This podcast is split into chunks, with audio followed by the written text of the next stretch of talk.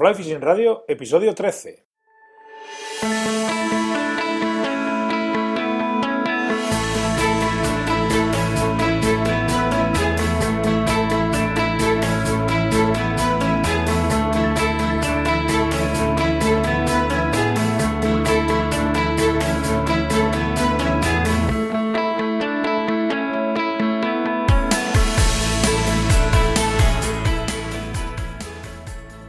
Bienvenidos a un nuevo episodio de Fly Fishing Radio, el primer podcast de pesca con mosca en español. Soy Miquel Coronado y durante la próxima media hora vamos a hablar de pesca con mosca.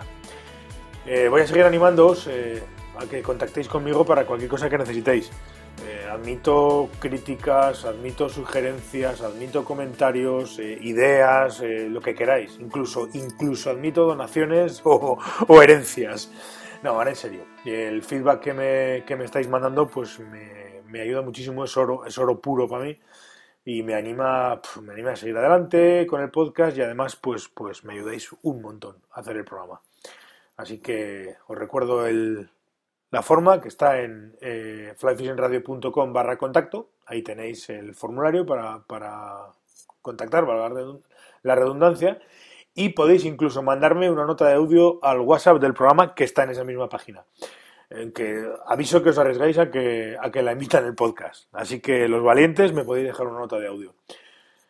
Eh, en el episodio de hoy vamos a hablar o hablamos con Luis, con Luis Guerrero y tocamos el tema, famoso tema de la ley de especies invasoras. Esta entrevista está grabada antes de que se aprobase la modificación de dicha ley.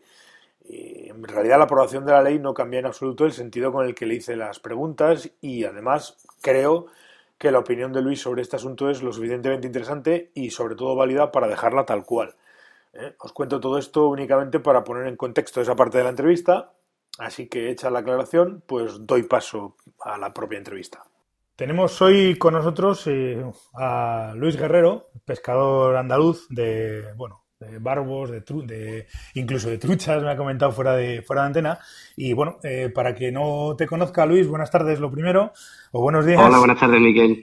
Eh, para quien no te conozca, cuéntanos un poquito quién eres y, un poco cuéntanos tu historia. Bueno, hombre, pues lo primero, eh, decirte que estoy encantado de acompañarte aquí en este ratito que vamos a charlar. Y, y antes de que me olvide, mm, felicitarte por esto que estás haciendo, que me parece fantástico que, que cualquier, lo, lo, vengo haciendo en las redes sociales, pero cualquier labor que contribuya a culturizar a, al, a cualquier gremio y sé que estamos hablando en concreto de los pescadores y, en el, concretísimimamente ya de los pesqueros, pues me parece que es un trabajo muy importante y ya te digo, te felicito de antemano antes de que se me olvide, porque seguramente después empezaremos a hablar de, de nuestras historias y se, nos, y se me olvidará.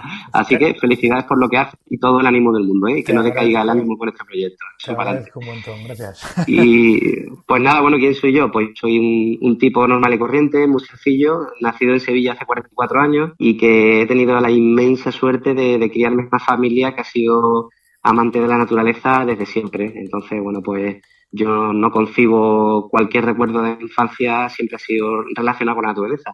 Y casi siempre también relacionado con ríos, con embalses, con peces, con, con, eh, al aire libre, ¿no? Y bueno, y he, he procurado mantener esa, esa, esa, ese contacto con la naturaleza desde entonces hasta ahora. Y bueno, de una forma u otra, pues lo ha convertido en una forma de vida. Y, y aquí estamos, eh, con un poco más de experiencia, lógicamente, pero bueno, manteniendo esa línea y muy contento de haberla, de haberla continuado. Muy bien. Oye, lo primero, antes de nada, sí. y, y aprovechando que te tengo aquí, que tengo aquí en el programa. Eh, eh, estaba sí. dándole vueltas un poco a cómo preparar el tema, hablando de especies, claro, porque a mí de entrada me, me sí. choca, desde mi punto de vista, sí. de un tío de, de, de, un tío de Pamplona que pesca truchas, fundamentalmente, el casi, bueno, casi el 100% de los días, que haya un tío en Sevilla, o uno, un tío, o varios, o que haya gente. Eh, más que nada que haya pescadores en Sevilla o en Andalucía que se dedican a la pesca con mosca, me tenía un poco torcido, porque no, no, es algo que me, no es algo que me, o sea, es algo que de entrada me llama la atención. Entonces, quería aprovechar para preguntarte, digo, que los que, como yo, estamos un poco hechizados por, por el tema de la trucha y tenemos la tendencia, esta que te estaba diciendo, un poco a, a, menospreciar otro tipo de especies, escenarios y demás, pues, eh, pues eh, quería aprovechar para preguntarte eso, precisamente, si hay, si hay vida más allá de las truchas. Pues sí, sí que hay vida y mucha, muchísima, muchísima vida. Mira, esa, esa misma pregunta fue la que yo me hice. yo me inicié con, con la pesca de la trucha, como te comentaba antes. Mm. Eh, empecé con mi padre. Mi padre era un pescador, es pescador de spinning. Eh, él ha pescado trucha siempre por lo típico con cucharilla, ¿no? Entonces yo iba con él a los intensivos que teníamos cerca aquí de la, de, la ciudad. Y qué pasa, que esos intensivos ya no existen, pero bueno, en su día empecé con él allí y desde muy pequeñito, con 6, 7 años, ya me iba con él. Hasta que un día me encontré un, un pescador de Córdoba siempre cuento la misma historia, pero es que es así. Me encontré un pescador de Córdoba que no recuerdo ni quién era ni su nombre, pero bueno, lo vi pescando con un equipo de moscas y me llamó poderosísimamente la atención la, la, la, la, plasticidad de aquello, ¿no? Del lance, la posada, cómo derivaba la línea corriente abajo y encima pescaba truchando. Entonces, bueno, pues me, me, me, hice yo de mi caña de spinning, la transformé sin que se diera cuenta mi padre, claro, hasta que fuimos a pescar y vio la caña, le corté el talón le, y con un carrete de spinning la caña con el, con el talón cortado, tú imagínate el engendro, ¿no? Y, pues bueno, me puse a, a, intentar lanzar una mosca que tenía de un amigo que se la regaló a mi padre, de un tándem de mosca ahogada de león. Y bueno, hice una, un, un engendro raro y tal. Y bueno, y ahí me inicié, ¿no? Entonces mi padre me regaló una primera caña y tal. ¿Qué pasa? Que llegaba un momento que dejamos de ir al, al, río aquel por, bueno, por calor, porque aquí una vez que llega el mes de junio es imposible, o sea, es insoportable estar en ciertos sitios, ¿no? Y entonces, claro, dejábamos de pescar trucha, entonces a, mí se me acababa el, el digamos, el, la temporada de pesca y yo decía, bueno, pero, pero no habrá más posibilidades de pescar en otros sitios y tal, y otras especies. Entonces, claro, aprovechaba que mi padre también iba a otros embalses, a pescar blas por ejemplo, y yo me llevaba pues mi caña de mosca a pescar con mi padre. Entonces mi padre me decía que bueno, que para qué me la llevaba, ¿no? Y claro, un día probando, probando, probando, pues un día me subió un, un Blas y clavé un Blas Otro día me subió un barbito, y clavé un barbo. Y poco a poco me fui dando cuenta de que eh, el abanico de posibilidades era inmenso, inmenso. O sea, de dos cotos que teníamos cercanos aquí a Sevilla, de repente a 40 o 50 embalses que tenemos en un radio de, de 150 kilómetros, pues fíjate tú las opciones que había ahí, ¿no? Así que sí que hay vida, más allá de la trucha, y además, eh, evidentemente la pesca pura y dura, la pesca mosca pura y dura nació de la trucha, pero también es verdad que, el, resto de especies tienen su, tienen su intríngulis, tienen sus peculiaridades, no son para nada fáciles, lejos de lo que puede parecer, y, son realmente fascinantes y apasionantes. ¿eh? Sí, no, ya me imagino. la, poca experiencia que he tenido yo con otras especies ha sido aquí con, con los barbos, el, barbo de Graels y con, y con alguna carpa que otra, pero depende de los escenarios, no sé, no es que sea, a mí, para mí por lo menos no es, no es, no es que sea del todo atractiva ese tipo de pesca por eso, porque, porque muchas veces hay que, hay que meterse con ninfas y con, y con moscas un poco tal, que yo, desde que digo, siempre lo he dicho, soy un acérrimo defensor de la pesca a seca, por, por, por decisión, porque me gusta, me gusta pescar a seca y lo de, y lo de poner una ninfa, pues llega un momento que, se me atraganta. Pero claro, lógicamente entiendo que, en, otro tipo de escenarios tiene que ser así, incluso en el mar. veo vídeos, ves vídeos, ¿no? Esta gente que en los flats, el, el macabí y los que pescan tarpones y los que pescan todo eso, dices, hostia, eso tiene que molar muchísimo. Claro, sí, sí, no. Eh, a ver, si te gusta la pesca seca, por ejemplo, el barbo es el pez ideal, ¿no? En ese sentido, porque el barbo cuando, cuando está activo, ahora, por ejemplo, estamos teniendo una explosión de aludas de, hormigas de ala brutal, brutal. O sea, barbos que estaban ya prácticamente apáticos, de repente se han reactivado aquí en el sur y, bueno, están entrando a secar. Una, una, una pasada, una pasada la cantidad de cebadas que se pueden llegar a ver, ¿no? Eh, y eh, bien, es cierto que muchísimo ciprínido lo puedes pescar casi todo el año a seca, pero también es verdad que hay otros peces, bueno, en el caso de la carpa, por ejemplo, es muy difícil hacerla subir arriba, pero claro, la carpa no tiene una picada tan bonita como puede ser la del barco la de la trucha, pues son peces mucho más lentos, tienen su forma de, alimentación más, más, lenta, más despacio, pero también dentro de las carpas eh, tenemos un, espectro ahí de, digamos, de nuevos, nuevos especímenes que se están eh, perfeccionando y, en, la pesca de depredadores, o sea, la pesca depredadora, en la pesca de, alevines, por ejemplo, en la caza de alevines, y tenemos en base los que las carpas se pescan con streamer, por ejemplo, o con popper, tú imagínate, ¿no? Lo que eso, imagínate una carpa de 8 kilos, por ejemplo, que es un, es un mulo en el agua, eso es un mulo cuando se mueve, pues atacando en superficie un popper, o sea, eso es una cosa brutal. además de la picada tan espectacular de la estela que te deja tipo redfish, como los redfish en los flatameres de Florida, que dejan una estela detrás del popper y después sacan la boca, pues lo mismo, ¿no? Y después encima tienes una pelea con un pez que tiene una aleta caudal de 30 centímetros, que te, que te puede sacar en 100, ciento y pico de metros de hilo. O sea, estamos hablando de que una picada brutal, con una pelea brutal. O sea, son sensaciones que mm, quien piense en la pesca de la carpa, pues tiene la imagen de un señor sentado en una silla, una caña de 5 metros y una boya, ¿no? Pero claro, ¿quién se iba a imaginar que las carpas se iban a transformar y a, y a llegar a atacar de esa manera? Entonces, claro, todo eso, la pesca con mosca se adapta y pues claro, no, mm, ya te digo, mm, suples la belleza, por ejemplo, de lo que sería una, una diva de una seca en un río pirenaico, como sería tu caso, pues la suples por una picada en, el, en, aguas abiertas en un embalse súper espectacular, ¿no? O sea, hay, hay un abanico ahí de posibilidades, Miquel, inmenso, inmenso. No, no, a todo el que quiera iniciarse a... Sí, sí. Ya lo estoy viendo, pero además, claro, lógicamente me imagino que cada, cada, al final, claro, cada especie tiene su encanto. Yo recuerdo que en tiempos pescábamos unos días en agosto con, con solíamos ir a, un a una balsa de riego que había en, al lado de Zaragoza y solíamos ir a pescar bases con, con, el pato y pescándolos con libélulas de, de foam en superficie, que era un auténtico espectáculo. Claro, pero claro, pues cada especie tiene su aquel, ¿no? Yo me, lo, me lo, puedo imaginar, claro. Y si encima le añadimos en la variante del mar, que, que todavía, todavía es más espectacular y todavía hay más opciones, lógicamente. El mar es, es la frontera. Ahí está, yo creo, el límite de la pesca con mosca está en el mar. Está en el mar.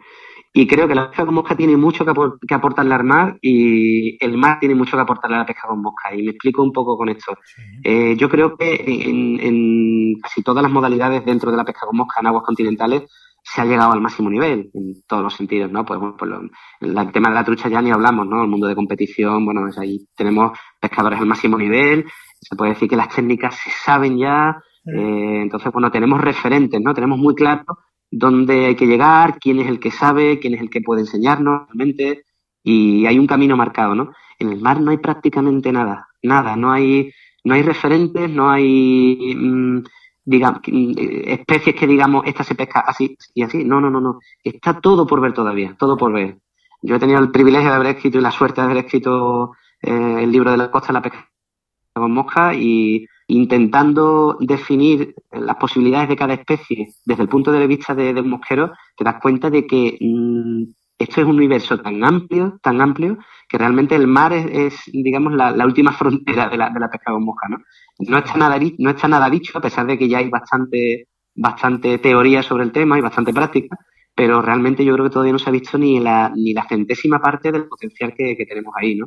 Y es fascinante, es fascinante ver cómo cada, pues, pues las lubinas se comportan de una manera, también de, que todos los peces, ¿no? Dependiendo de la época del año, pues comen en superficie, comen abajo.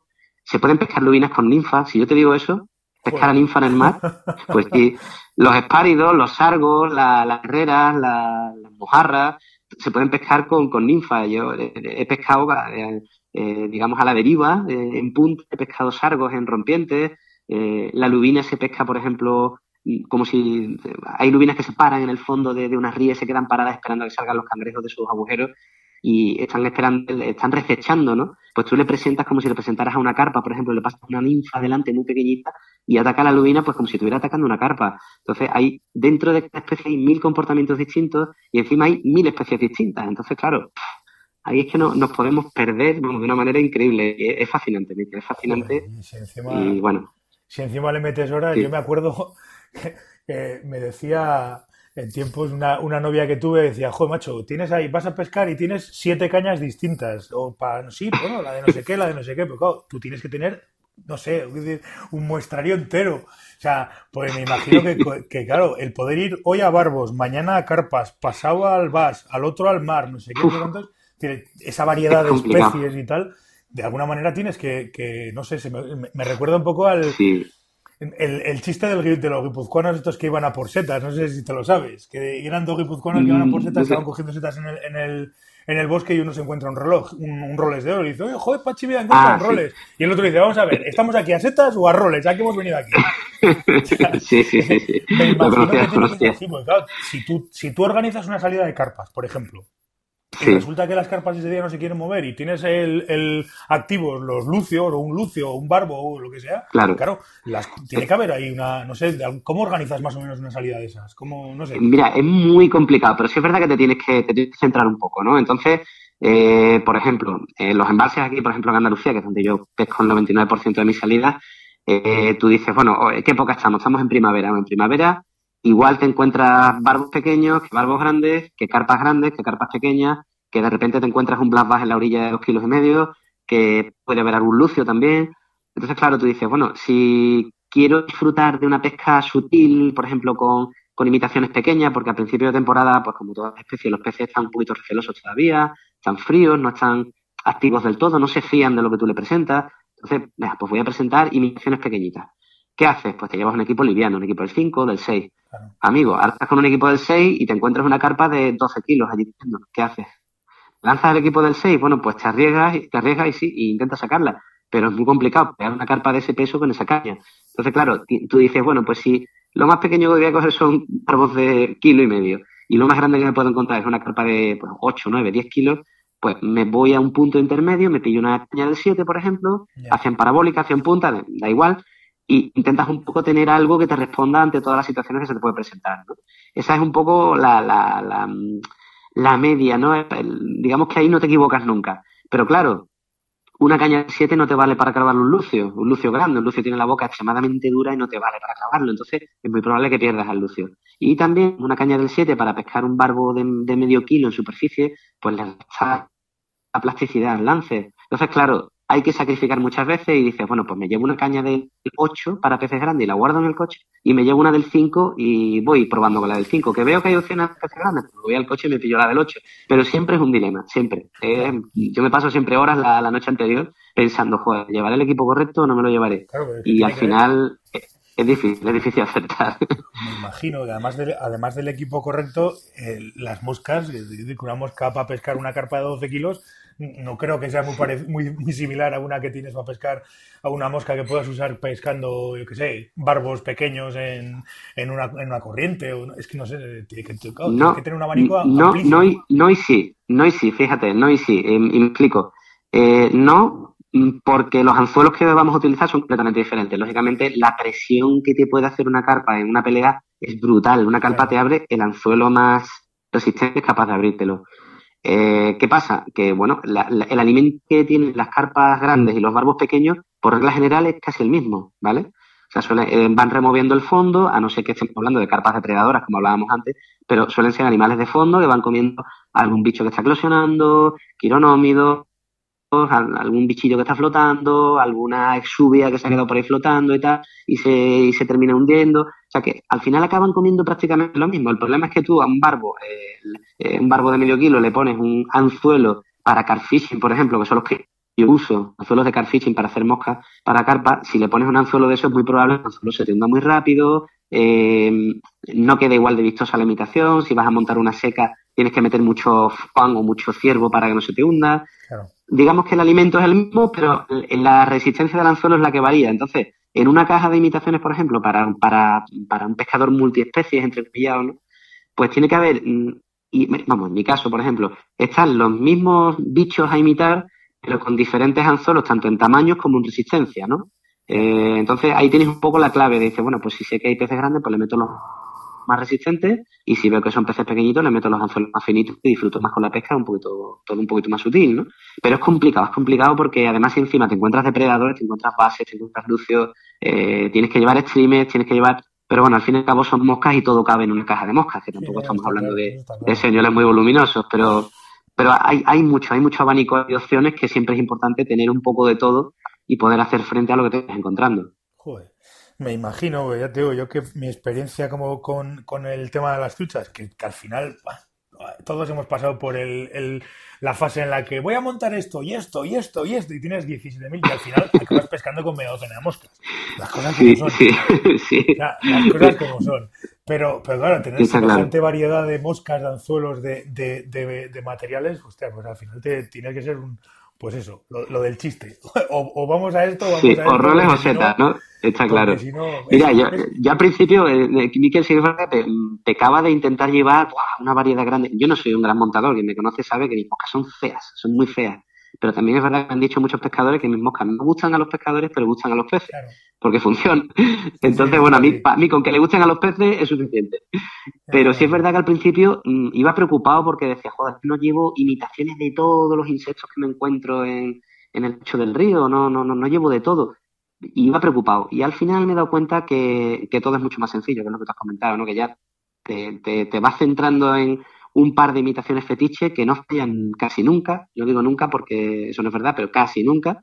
Y en, cada época del año sabes tú que te va a dar peces y bueno, y al final la, te, vas, te vas limitando y te vas despojando, digamos, de, florituras y de adornos y te vas centrando en lo que sabes que pesca de verdad, ¿no? Sí, sí, yo, he llegado a esa conclusión. Después de mucho tiempo yendo al río con 23 millones de cajas, al final te pegabas horas montando moscas y tal y cual y esto y lo otro. Y luego llega un momento que, que y esto habrá algún, habrá alguno, incluso algún amigo que me suele decir, tío, tú es que estas cosas que dices, pero llegas a la conclusión de que al final vas a pescar en sitios a ver, no te voy a decir siempre los mismos, pero más o menos con, en épocas determinadas, con cosas determinadas, pues al final lo que te funcionó el año pasado probablemente te funcione este. O sea, puedes hacer variaciones mínimas, pero es como un poco como el tema, hay otro, otro detalle que me hace mucha gracia con el tema de las cañas polivalentes. No, quiero una caña que sea polivalente, digo, amigo, yo suelo decir, suelo decir, digo, mira, esto es como el golf. Tú no puedes jugar un partido de golf con un palo. Tienes que llevar una bolsa con 10. Pues esto es igual. Claro, claro. Claro, claro, totalmente de acuerdo. sí, sí, sí, sí. Es una opinión que dice, no, quiero una caña que me sirva para pescar a seca, para pescar a ninfa, para coger, eh, eh, no sé, truchas grandes, no sé qué, para que además me sirva para esto. Que, no, que, que al final, decir, que tú no puedes hacer un recorrido de golf entero con el, con el pater o con el drive, que necesitas varios tipos de palos, pues esto es lo mismo. Eh, mi opinión, vamos, decir, y si encima tienes que... No, no, completamente de acuerdo. pues ya ni te cuento, claro. Sí, sí, sí, sí, sí, totalmente de acuerdo.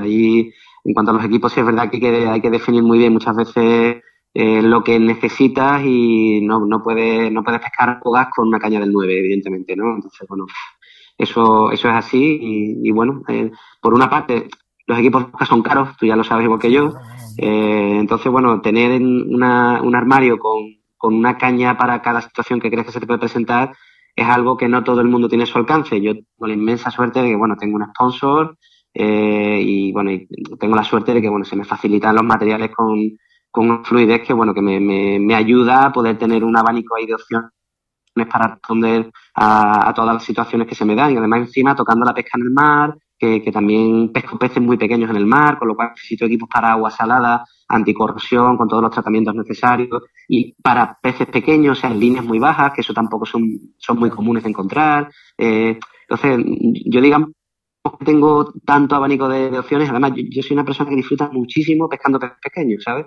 Eh, aquí tenemos el que el cacho que tenéis allí en, el norte. Aquí es una variedad de cacho que es más pequeñito, es muy pequeño, difícilmente alcanza más de 10 centímetros, ¿no? Y sin embargo es un pez precioso de pescar, muy difícil de pescar y que requiere equipos del 2, por ejemplo. Entonces, claro, pues tener un equipo del 2 para los cachos, uno del 4 para barbos pequeños para bogas, uno del 5 para barbos pequeños, uno del 6 para barbos medianos, uno del 7 para barbos más potentes y para, para depredadores pequeños, uno del 8 para bases, uno del 8 para lucios, uno del 9 para lucios grandes, uno del 9 para el mar.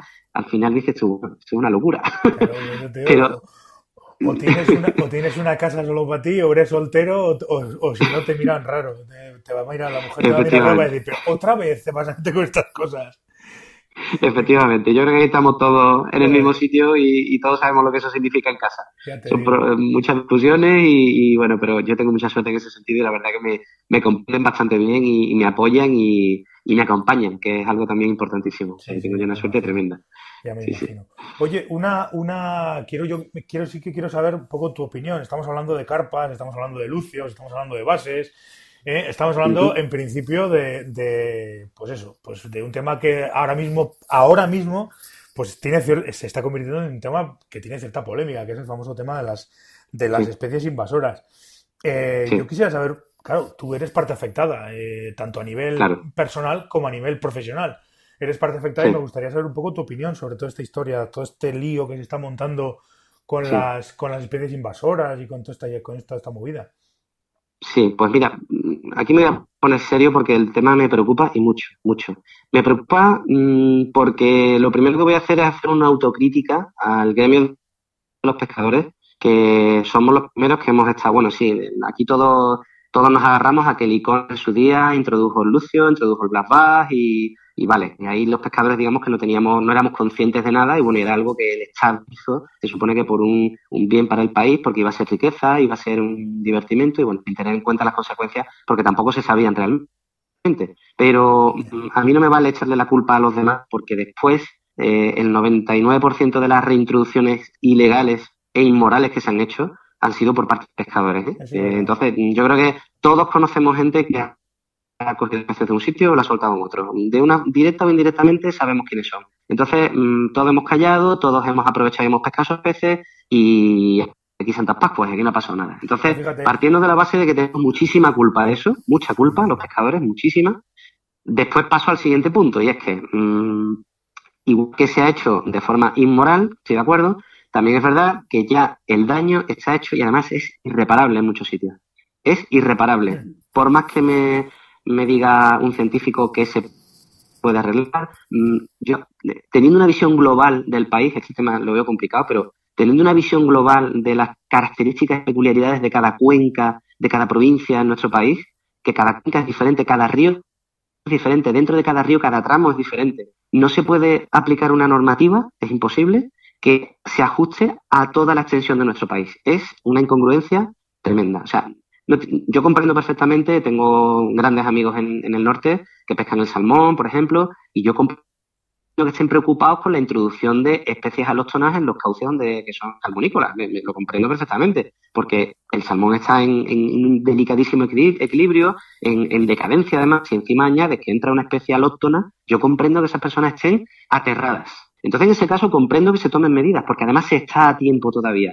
Se está a tiempo. Si me permites, si me permites que te interrumpa, has dado, has dado yo, bajo mi punto de vista, has dado un, con un, con un dato, o sea, has dicho una cosa que es, para mí es fundamental.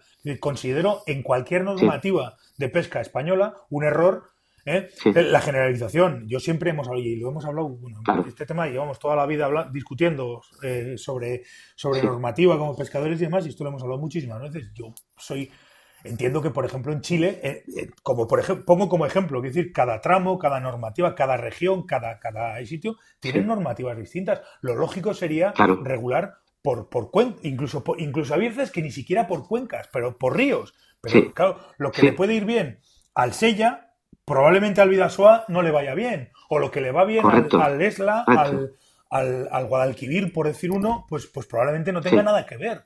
Entonces no tiene ningún sentido legislar para los dos. Pero bueno, así, Efectivamente.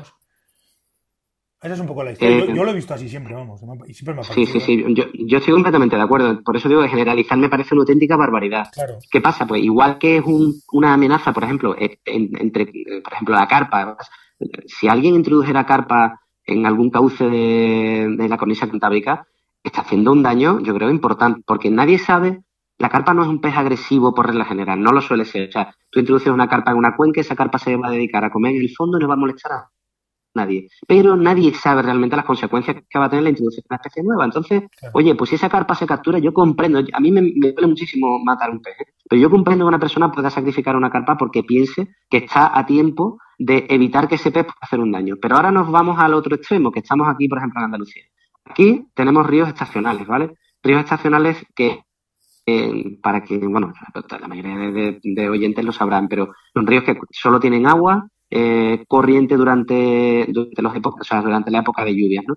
fuera de la época de lluvia, pues se quedan charcas aisladas, ¿no? Entonces, igual que hay ríos estacionales, hay, mm, digamos, hay lagos, lagunas artificiales que no tienen conexión con ningún cauce principal, con ningún, o sea, digamos que son lagunas aisladas, eh, envases aislados. O sea que hay digamos, masas de agua aquí que tienen especies alóctonas desde hace muchísimo tiempo que no afectan absolutamente a nada, porque son entornos artificiales en el que nunca ha existido especie autóctona alguna, simplemente se llenó ese sitio de agua y se echaron carpas y eso no afecta absolutamente a nadie.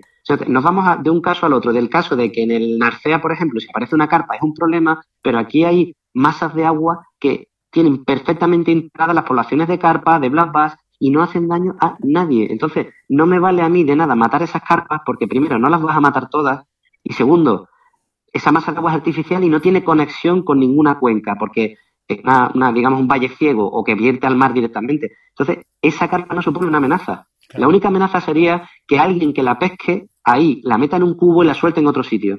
Por lo tanto, ahora vamos al siguiente punto. Perdona que me extienda, Miquel, con este tema, porque me parece muy importante. Vamos al siguiente punto, que es ¿Cómo evitamos que alguien coja una carpa, la meta, una carpa, un lucio, un blasba, la meta en un cubo y la eche en otra cuenca. Primero, mm, educando a esa persona, dándole conocimiento para que sepa que no se debe hacer, no se debe hacer eso. Una vez hecho, si, si ya la carpa se ha sentado y está en un sitio, mm, como estamos hablando, que digamos que es estéril ya ante cualquier tipo de pérdida de especie autóctona, pues bueno, pues ya está, no pasa nada. Pero puede que cause algún daño realmente, ¿no? Primero, concienciar a, a los pescadores de que no estamos jugando con cualquier cosa, estamos jugando con animales que se extienden, intentan sobrevivir y que en esa lucha por sobrevivir pueden desplazar o no a otras especies, pero nadie sabe las consecuencias.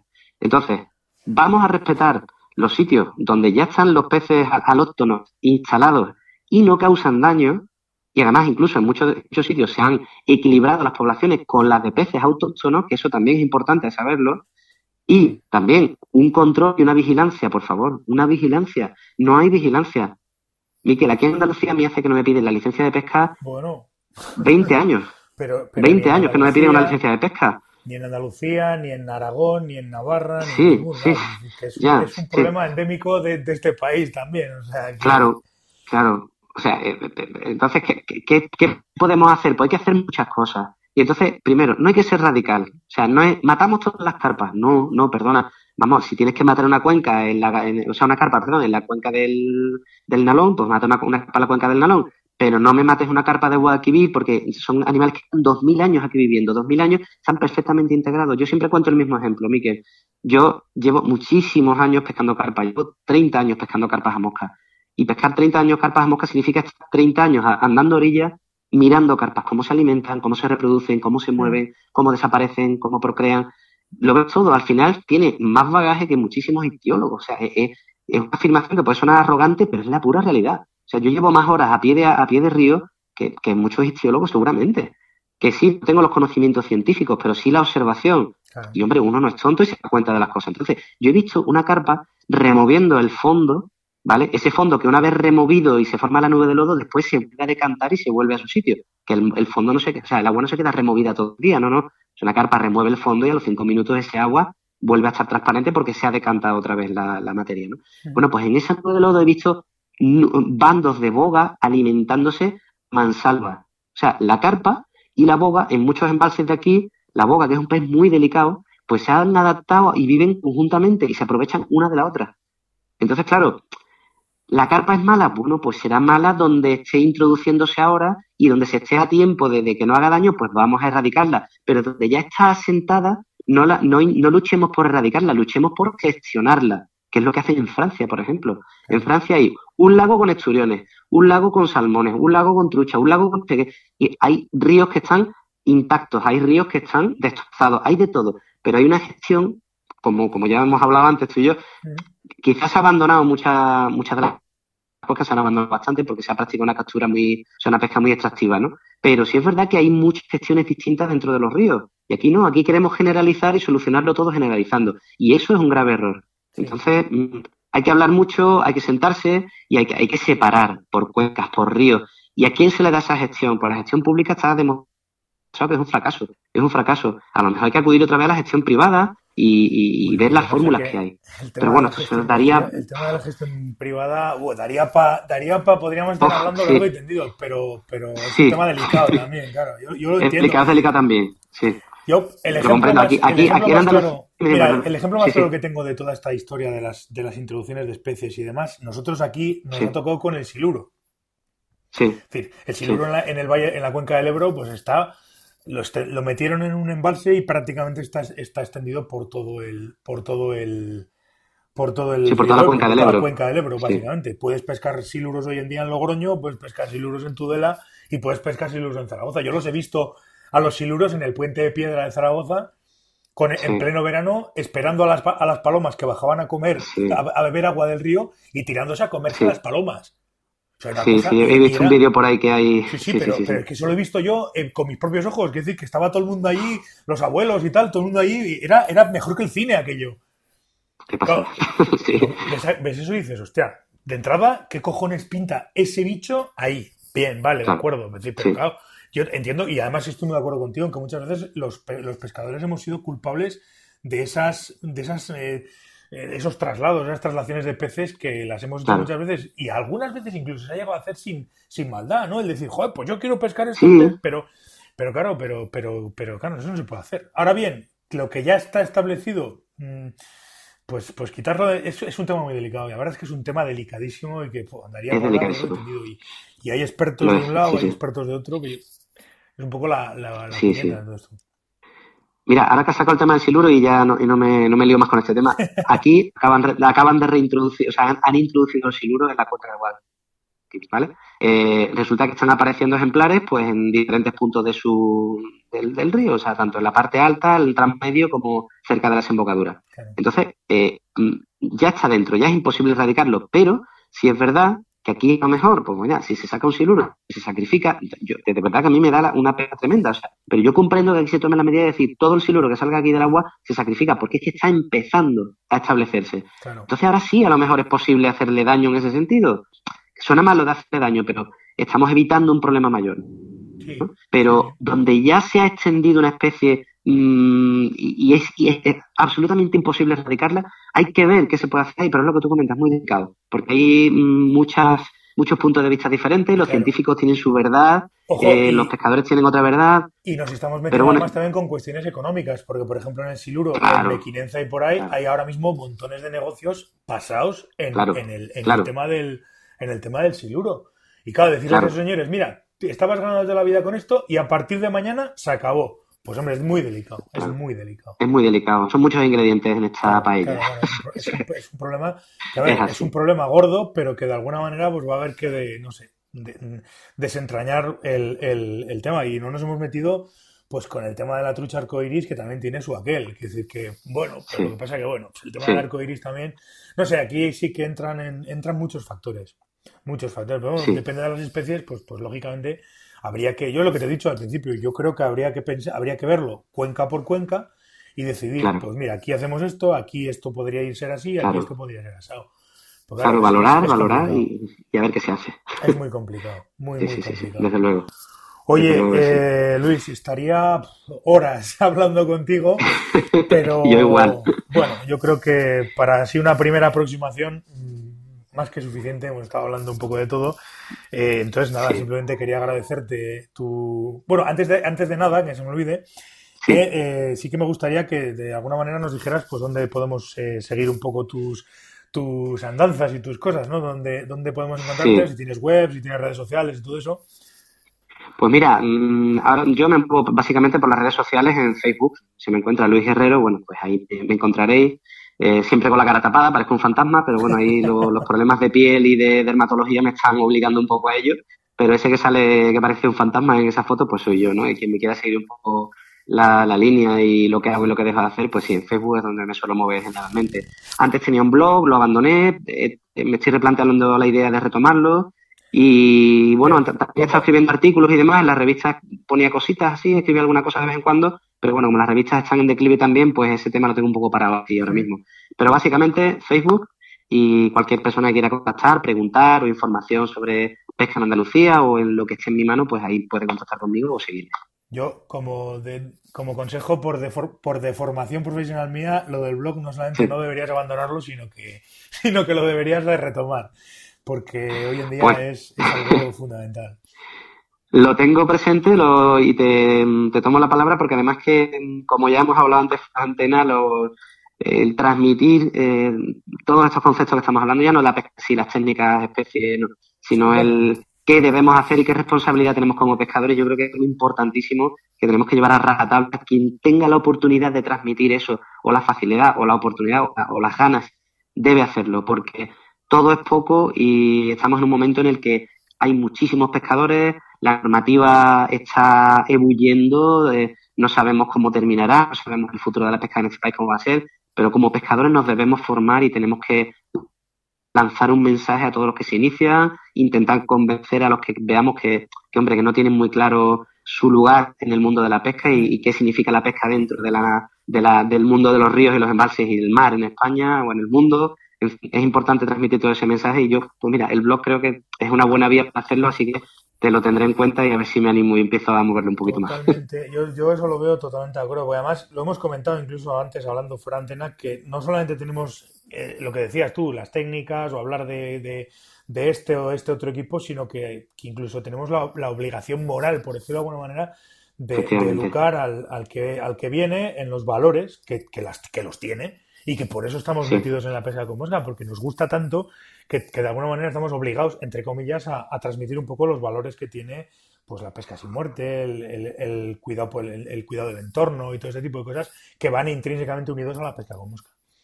Sí, sí, sí, totalmente de acuerdo. Este, este, blog, este, este podcast es un poco una, una, mi manera de contribuir, por decirlo de alguna manera, pero bueno, quiero decir que, que un blog y todo lo que sean revistas, artículos, libros, todo lo que sea es, es siempre, siempre es bienvenido y siempre es interesante. Siempre, siempre, siempre.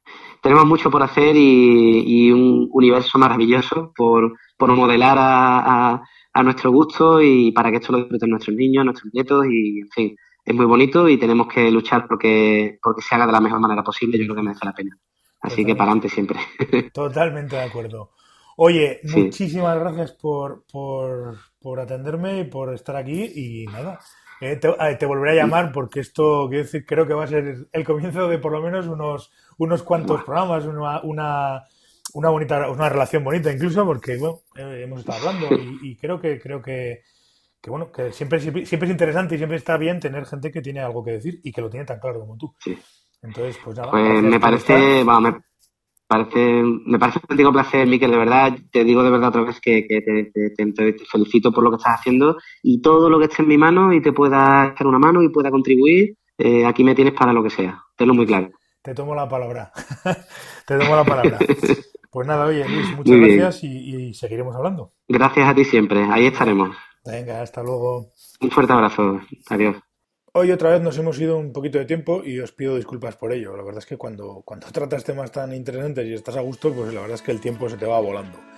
Eh, nada, os animo a que sigáis contactando con el programa. Los que me escuchéis a través de iTunes, eh, os animo a que me hagáis valoraciones de 5 estrellas. Y los que lo hagáis a través de iBox, eh, también dejéis vuestras valoraciones y vuestros comentarios, porque en ambos casos el podcast tendrá más visibilidad y de esta manera llegaremos a más gente. Muchísimas gracias por estar ahí al otro lado a todos. Nos volvemos a escuchar el próximo martes en un nuevo episodio de Fly Fishing Radio. Hasta entonces, portaos bien y sed buenos.